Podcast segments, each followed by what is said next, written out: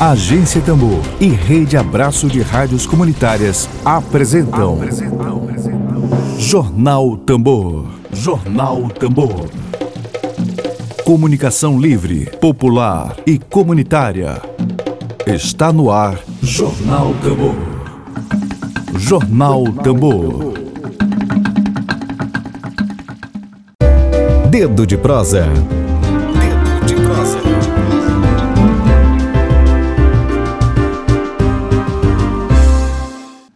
Hoje, dia 4 de junho de 2021, o nosso Dedo de Prosa é com a vice-presidente da Pruma e professora do Departamento de Educação da Universidade Federal do Maranhão, Cacilda Rodrigues Cavalcante. E o tema central da nossa, do nosso Dedo de Prosa é a possibilidade de mudanças no Estatuto da Universidade Federal do Maranhão. Bom dia, Cacilda.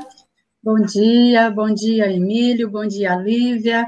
Bom dia aos ouvintes, aos telespectadores da Rádio Tambor. Bom dia.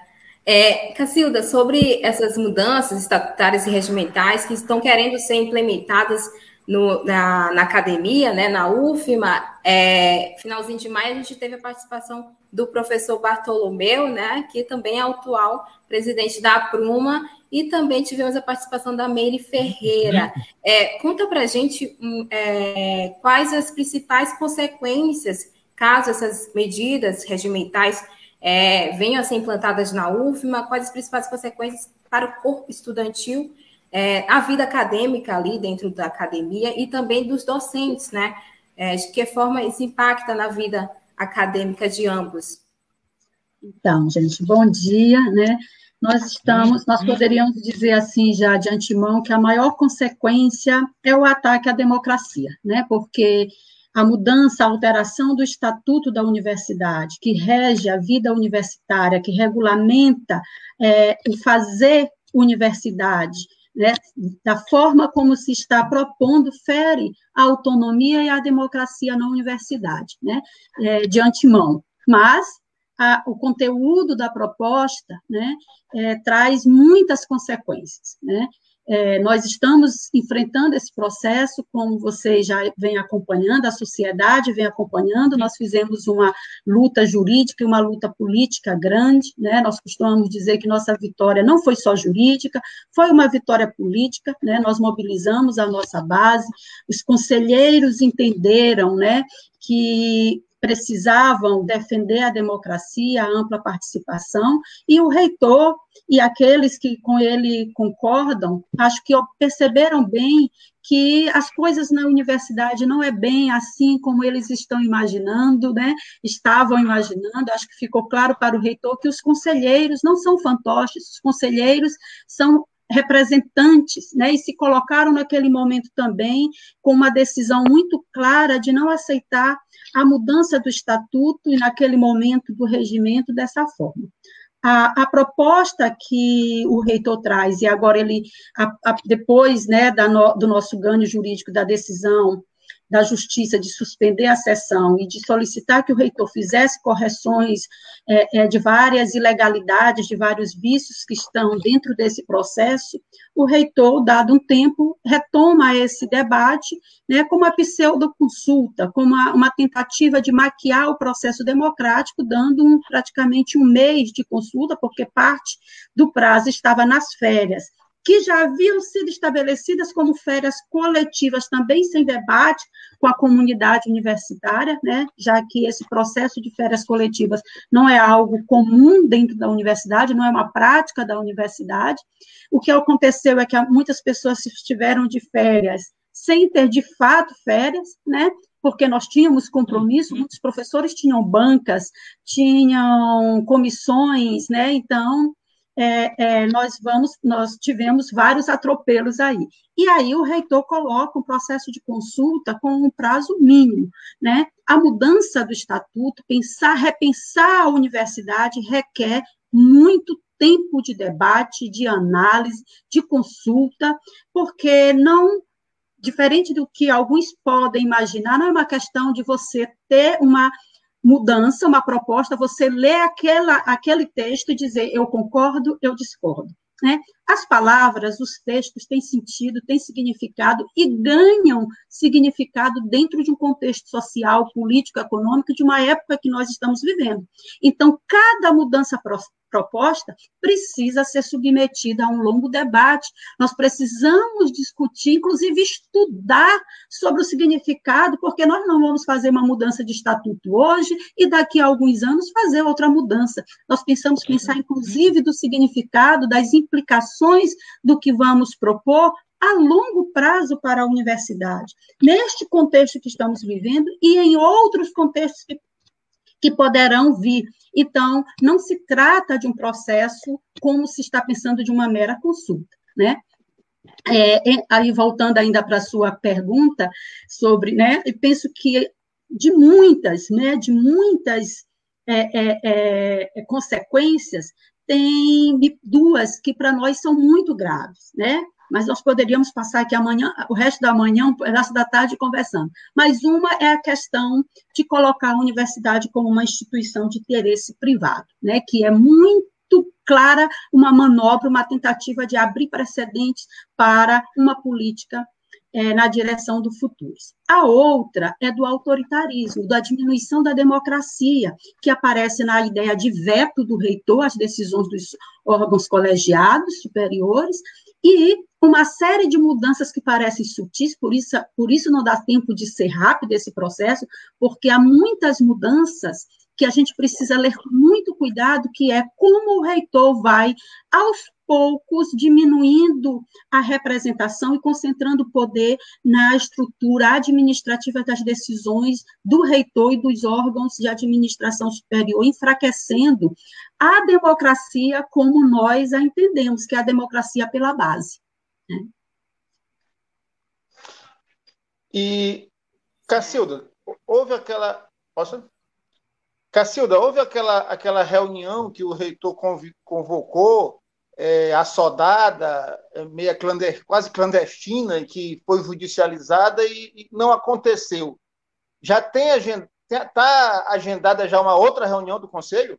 Sim, é, é, não está bem agendada a reunião, mas o reitor publicou, né, é, há umas duas semanas atrás, ou três semanas, se não me fala a memória agora, um novo, uma proposta, né, que ele está chamando de consulta pública, né, é, essa proposta prevê, iniciou o prazo no dia 2 de maio, e com, após algumas reclamações, ele mudou para até 30 de junho, né, mas como eu disse, o mês de maio estava todos de férias, então a gente tem aí, ele tem uma proposta de que no dia 29 de julho é, sub, serão submetidos já a minuta, né, que é essa minuta que eles apresentam para o consumo. Então, o reitor tenta novamente mudar o estatuto né, de forma muito apressada.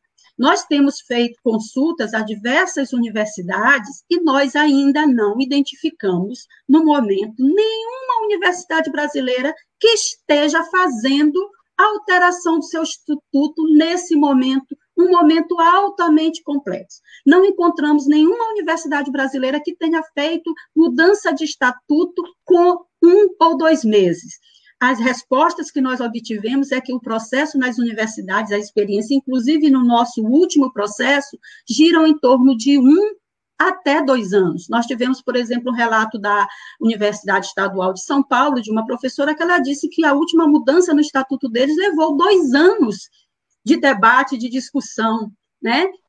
É, o Piauí, por exemplo, a Federal do Piauí, estava, bem antes da pandemia, discutindo a mudança do estatuto. Formaram várias comissões, inclusive, que é uma coisa interessante, Emílio, que desse, desse relato da, dos professores da Federal do Piauí para nós, que eles iniciaram a proposta, a construção do texto da minuta por essas comissões.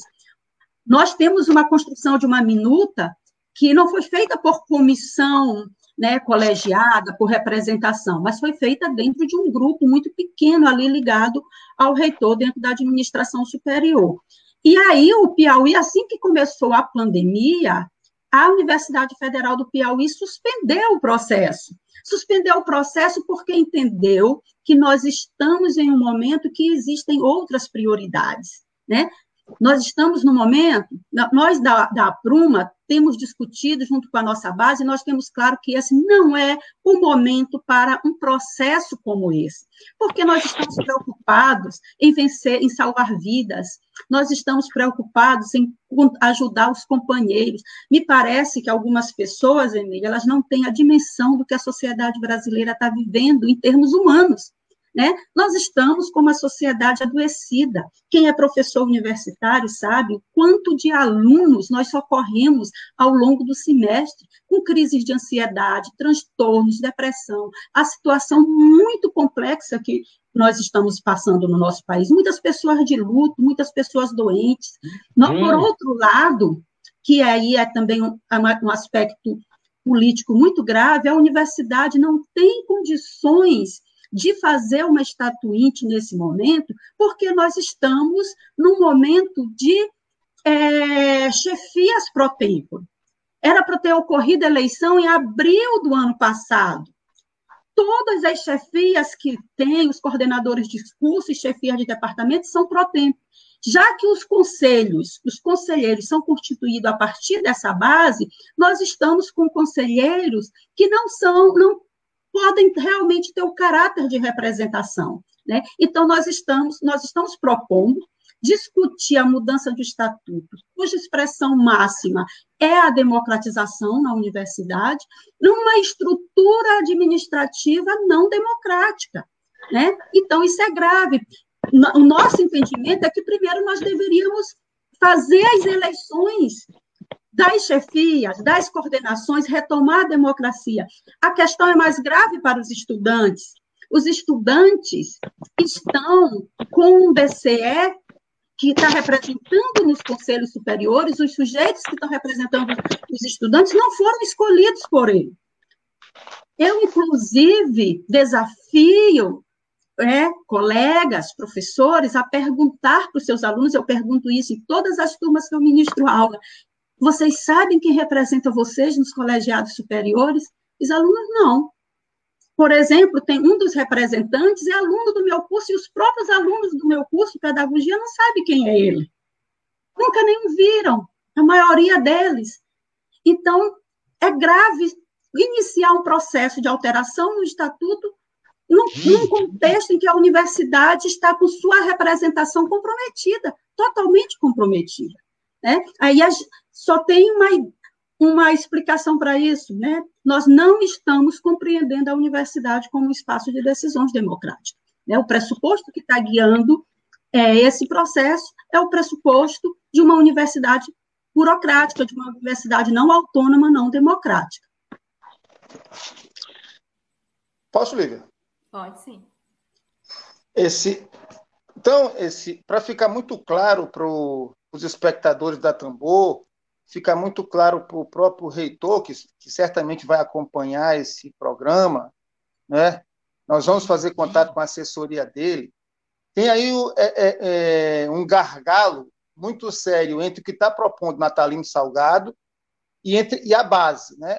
O Natalino Salgado, com seus apoiadores, o seu grupo, mas ele liderando esse processo, ele quer transformar a universidade em é, é, é, tirar, de certa forma, o caráter público e aproximar de, de, uma espécie de uma de uma espécie de privatização da UFMA, né? Seria seria seria não sei se exatamente essa palavra e reduzir a e reduzir a democracia interna. E a base que é o contrário, a base que é fortalecer o ensino público, a instituição pública, a educação pública de qualidade e a base e o sindicato querem também ampliar essa democracia, ou permanecer como está, ou ampliar. Então, diante de uma, de uma diferença tão grande de posição entre o reitor e a base, não é?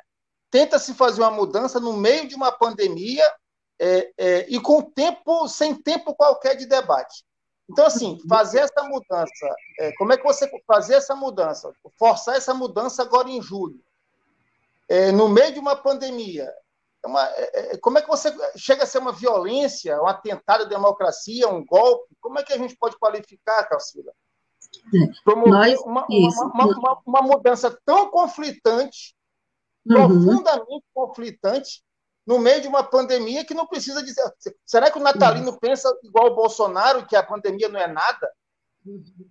É, o que nós temos assistido, Emílio, é um alinhamento né, da reitoria, principalmente na, né, na, figura do reitor e de algumas de alguns professores, servidores que ocupam cargos de chefia muito próximo a ele, um alinhamento mesmo, né, às proposições desse governo para a educação. Nós esperávamos, né, é, é, um reitor que defendesse a universidade pública, que defendesse a Universidade Federal do Maranhão junto conosco dos ataques do governo. Mas nós estamos vendo um, uma reitoria comprometida numa tentativa de agradar.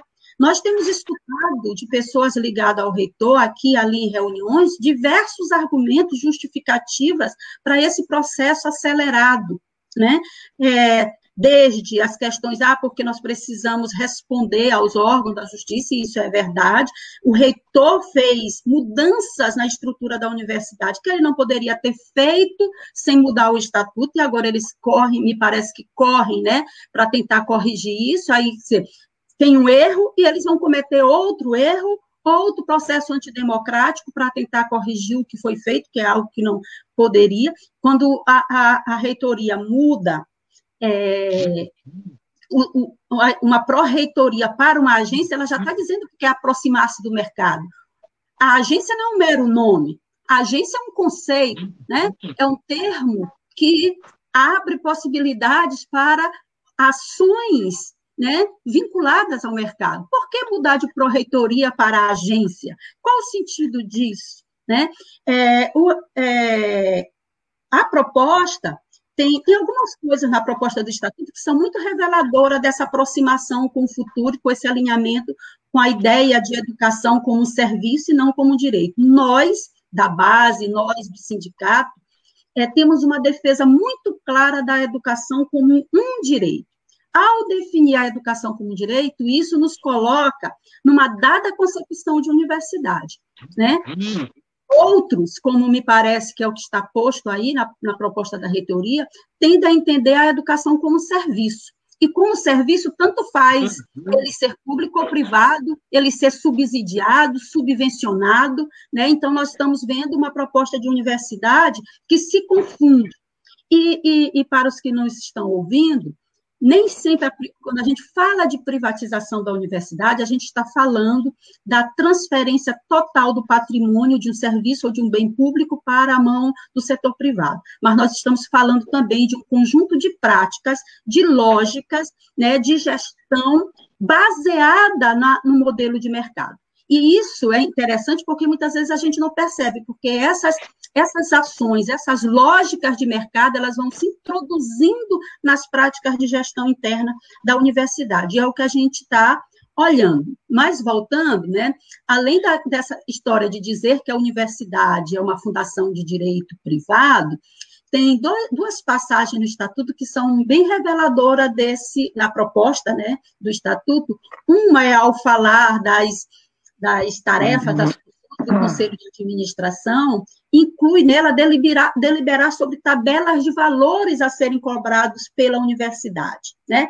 Alguns diriam assim, ah, mas deve ser tabela de valor, de taxa, disso, mas veja, você está colocando algo geral, tabela de valores, aí você abre um precedente para cobrar não só taxa por atraso de livro, não só taxa de inscrições em concurso, mas taxas de matrícula, como já foi muito tempo na nossa universidade, quem estudou História da Educação Brasileira, sabe que por muito tempo a nossa universidade tinha o nome de pública, mas cobrava taxas para a matrícula né, dos alunos.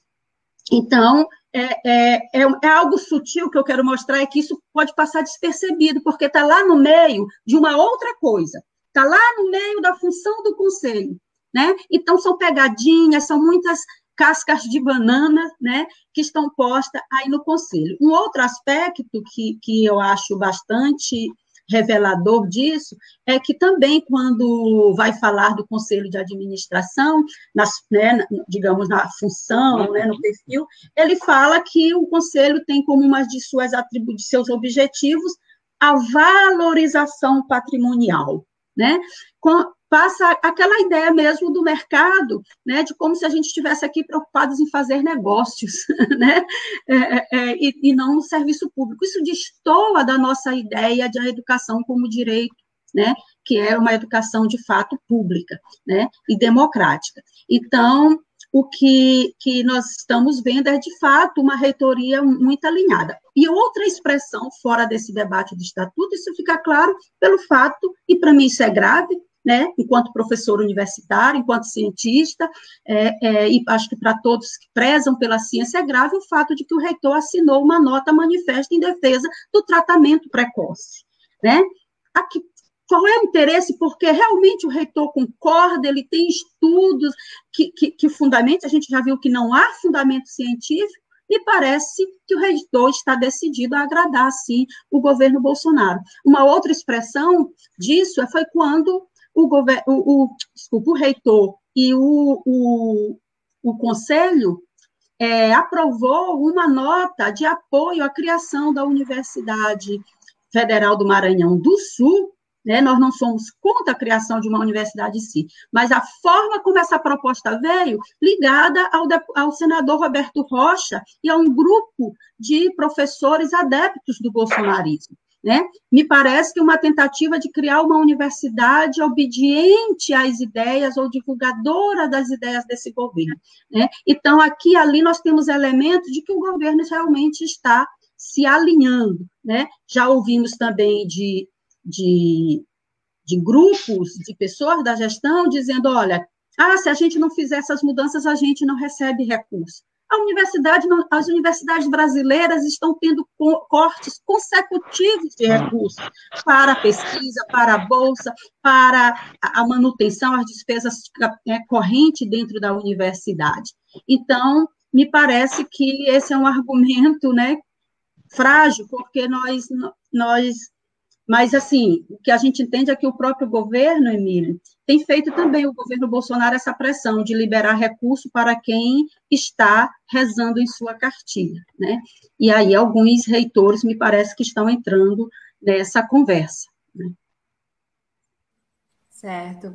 Gente, eu queria saudar a nossa audiência. Tem muitos comentários na live. Se eu não conseguir ler todos, me perdoe. É, Yara Nascimento, Lucelma Braga, Admiro Vale, Vitor, é, Vitor Ruelho, Micael Carvalho, que está por aqui, é, Saulo Costa, Lília Simone, a Lucelma uhum. Braga comenta fundamental o papel da Apruma nessa vitória política e jurídica diante da ofensiva do reitor da UFMA, a democracia e a autonomia universitária. O professor Vitor Coelho também está aqui comentando é, a forma como a gestão estava conduzindo a alteração Deixa eu botar aqui para vocês verem. Alteração do estatuto e do regimento adianta o espírito que é proposto das minutas dos documentos, decisão centralizada, sem consulta à comunidade acadêmica, como já foi pontuado pela Cacilda também. É, ele, ele diz mais: além de toda essa pressão de trabalho à pandemia, ainda tem a proposta de ataques aos servidores e serviços públicos com a reforma administrativa. Exatamente. O Nery Souza também está aqui direto do YouTube, fazendo uma biografia dos reitores, seja estadual ou federal, é espaço para muitas a perpetuação do poder ou simples rotação de cadeira. Célia Martins também está aqui com a gente. É, são vários comentários. É, ela está comentando: vamos continuar lutando pelo processo de uma democracia ampla, participativa e ética, grande iniciativa da Pruma. É, Cacilda, complementando, é, vai ter uma reunião segunda-feira, uhum. né, uma reunião ampliada, justamente para discutir sobre os assuntos, é, sobre as alterações do estatuto que está sendo uhum. tentando ser é, implementadas na UFNA. É, quais os principais pontos você destacaria aqui para a gente agora, que vai ser é, comentado durante essa reunião? Vai ter e as participações, vai ter incluso e de que forma vai ser, né? Vai ser online?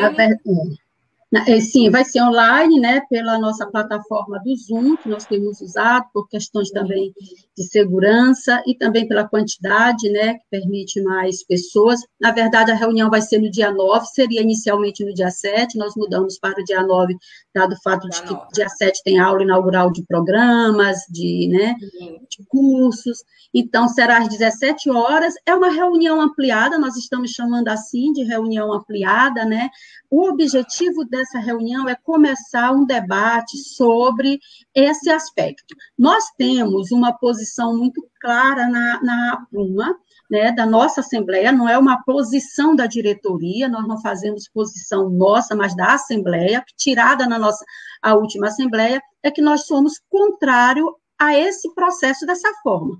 Nós achamos que o estatuto da universidade só pode ser alterado num processo estatuinte. E é impossível fazer um processo estatuinte nesse momento, nesse contexto. Nós não temos condições subjetivas e objetivas para isso. Nós não temos né, condições, do ponto de vista da estrutura universitária, o aspecto que eu já falei da democracia, nós estamos sem representação, a nossa estrutura não está representativa, nós não temos condições subjetivas pelo momento que estamos passando, da nossa condição humana, e nós não temos tempo para isso por conta das nossas agendas. E nós temos outras preocupações urgentes nesse momento.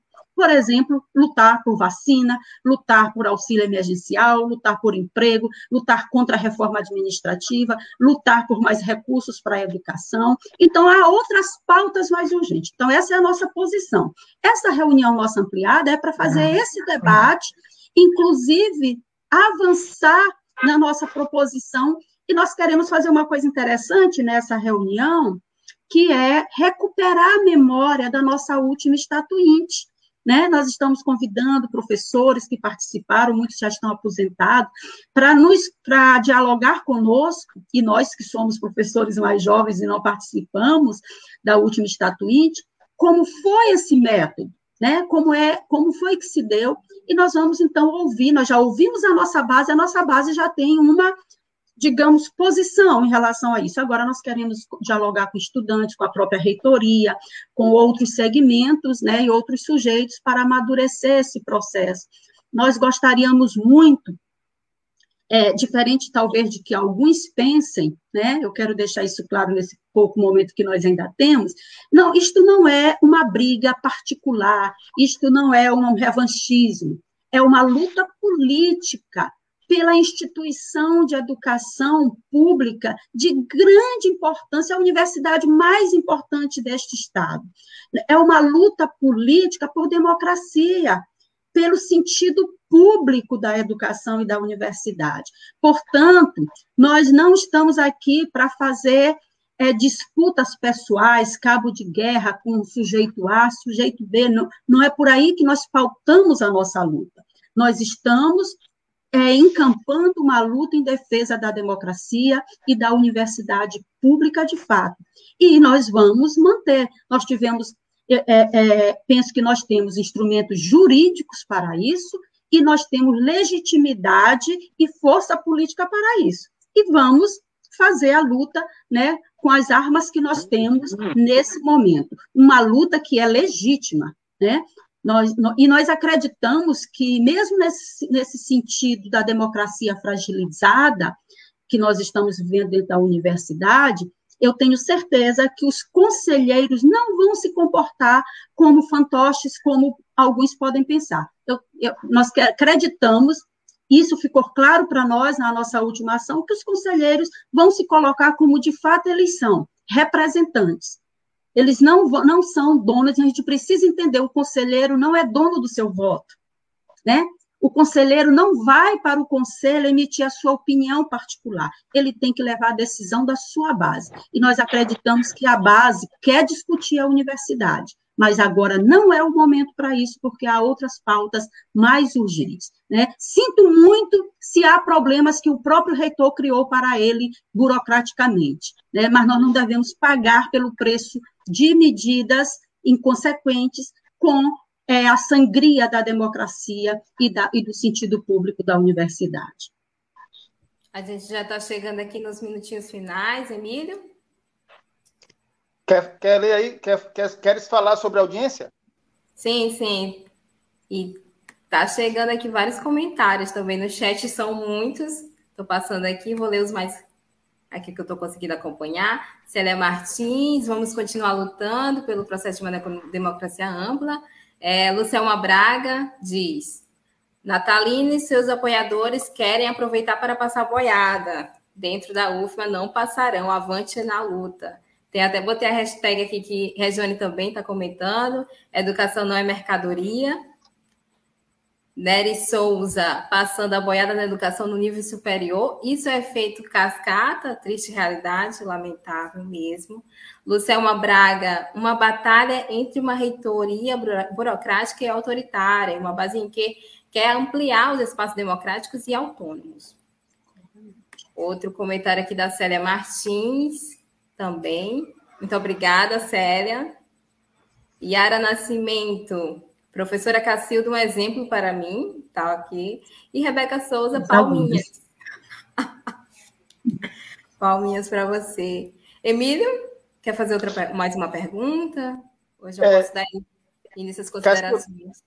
Cacilda, a gente já está aqui nas considerações finais que tu vais fazer, mas eu queria fazer só uma observação para a Cacilda, para a audiência, e também para o reitor Natalino Salgado, é, porque o, o, assessor dele, o Fernando Oliveira, inclusive nós vamos mandar a, a entrevista para ele, como já fizemos outras vezes, porque a Caçuda falou uma coisa muito interessante. Não se trata de questão pessoal, é uma questão política. É, e é uma questão muito grave. Não é? E aí eu falo diretamente para o reitor Natalino Salgado. Ele vai ter que ser cobrado pessoalmente, porque é mais ou menos uma situação. Se houvesse uma situação na prefeitura de extrema gravidade, onde só o prefeito poderia resolver, existem situações onde a imprensa cobra da prefeitura, outras situações se cobra do prefeito. Nesse caso, aí eu falo como agência Tambor, nós vamos cobrar do natalino, sim, não é uma questão pessoal, é uma questão política. E eu uhum. vou aqui lembrar muito rapidamente, antes da Tambor, quando a gente fazia o jornal Via de Fato, a gente teve uma corda muito esticada com o professor Natalino, né? E ele pediu direito de resposta, só que no pedido de direito de resposta ele ameaçou processar. Diante da ameaça do processo, nós não demos direito de resposta porque a gente não ia agir sob ameaça. É, então ele ficou sem direito de resposta. Agora, nessa outra situação, que eu considero assim gravíssima, vou repetir, professor Natalino, é uma situação gravíssima e o senhor está declarando guerra à democracia. No momento em que o senhor se coloca como alguém subserviente a Jair Bolsonaro, o senhor vai pagar o preço por isso. Né? Então, senhor pense bem, bote sua cabeça no travesseiro e a agência Tambor está absolutamente alinhada com os professores que estão a favor de, um, educação é serviço público, educação é direito, e não é serviço, é direito. Segundo, educação tem que ser pública, não tem que ser privada. E terceiro, é a questão de ampliação da democracia, não restrição da democracia. Então, se o senhor quer restringir a democracia, se o senhor quer privatizar, e o senhor quer tirar o caráter é, é, de direito da educação, não podemos ficar a favor disso. Agora, a Tambor quer aprofundar esse debate. Se o senhor tiver interesse de vir aqui, dar sua opinião e discutir com os professores, tranquilo, a gente não vai ficar. Então, assim, agora a gente já tem a nossa posição tomada em relação a princípios. Isso a gente coloca muito claramente. Os nossos princípios são a favor da democracia, educação é um direito, e democracia tem que ser algo aprofundado e não restringido. Deixando isso muito claro. É, agora, só para finalizar, a situação é gravíssima e o que está acontecendo hoje sobre a gestão de Natalino Salgado é uma violência, é uma declaração de guerra à democracia. E quando você declara uma guerra, você está atirando. Quem atira tem bala de volta. Só para deixar bem claro. Uhum. E a Cacilda faça suas considerações finais. Então, gente, nós da Apruma, da seção sindical do Andes, da Universidade Federal do Maranhão, queremos agradecer esse espaço, essa rádio que tem compromisso com a verdade, que tem compromisso com a classe trabalhadora, né? É uma rádio que surge, né, nesse objetivo, né, de dar voz aos trabalhadores, aos oprimidos, àqueles que não têm a grande mídia a seu favor. Né? Nós agradecemos muito a esse espaço. E eu quero concluir dizendo, primeiro convocando a nossa base, Nós não queremos restringir o espaço de debate, ao contrário, nós queremos ampliar, né? Não só a nossa base, essa é uma reunião ampliada, convocamos alunos, professores, companheiros, jornalistas, sociedade geral que queira vir dialogar conosco nesse momento, nessa reunião ampliada, nesse debate, pensar a universidade pública, e queremos dizer à reitoria que não nos veja como inimigos, nós não somos inimigos do reitor, nós não somos inimigos da universidade pública, pelo contrário, nós somos os verdadeiros parceiros na construção da universidade pública, autônoma, democrática, laica e de qualidade social, como temos defendido ao longo de nossa história. E dizer para o reitor que o compromisso dele é conosco. Ele foi eleito pela comunidade. Em nenhum momento nós questionamos a nomeação do professor Natalino, porque ele foi né? Nós sempre defendemos que a escolha tenha sido do mais eleito. E escolhemos. Mas ele já não respondeu dessa forma quando ele não escolheu o vice-reitor mais eleito, né? com maior número de votos. Ele já escolheu aquele que seria conveniente para os acordos com o governo federal. Quero dizer para ele que esse governo já vai passar, né? Nós, docentes, discentes, continuaremos na luta. Então, que ele olhe né, para realmente quem são os construtores e defensores. Nós fazemos a universidade pública né, com muitas dificuldades nas nossas pesquisas, sem investimento, sem estrutura. São pouquíssimos professores universitários, por exemplo, que têm um espaço de trabalho, de estudo, de pesquisa. Nós fazemos pesquisa usando as nossas casas, compramos livros com nosso dinheiro, notebook agora com nosso dinheiro, câmera com nosso dinheiro, né? Nós, com todas as adversidades, construímos a universidade pública. E, portanto, os rumos da universidade pública devem ser decididos por nós coletivamente, docentes, discentes, servidores administrativos, né, e aqueles outros que estão é, é, é, é, é vinculados de alguma forma à universidade, né, e que dela fazem ou farão uso, né, a sociedade em geral. É isso. Nosso muito obrigada, né? E esperamos que nós tenhamos no dia 9, às 17 horas, né, uma ampla participação da comunidade universitária nessa reunião ampliada. Cacilda, muito obrigada pela participação. Emílio também, e para você que acompanhou até aqui, muito obrigada pela sua audiência. Lembrando que esse programa ele vai estar daqui a pouquinho no Spotify, na plataforma Spotify, então você pode acessar em formato de áudio, né, em podcast. E também é isso, gente. Muito boa tarde, um ótimo fim de semana para você, com responsabilidade. Se cuida e até segunda. Web Rádio Tambor a primeira rede de comunicação popular do Maranhão. Comunicação comunitária, livre, alternativa e popular.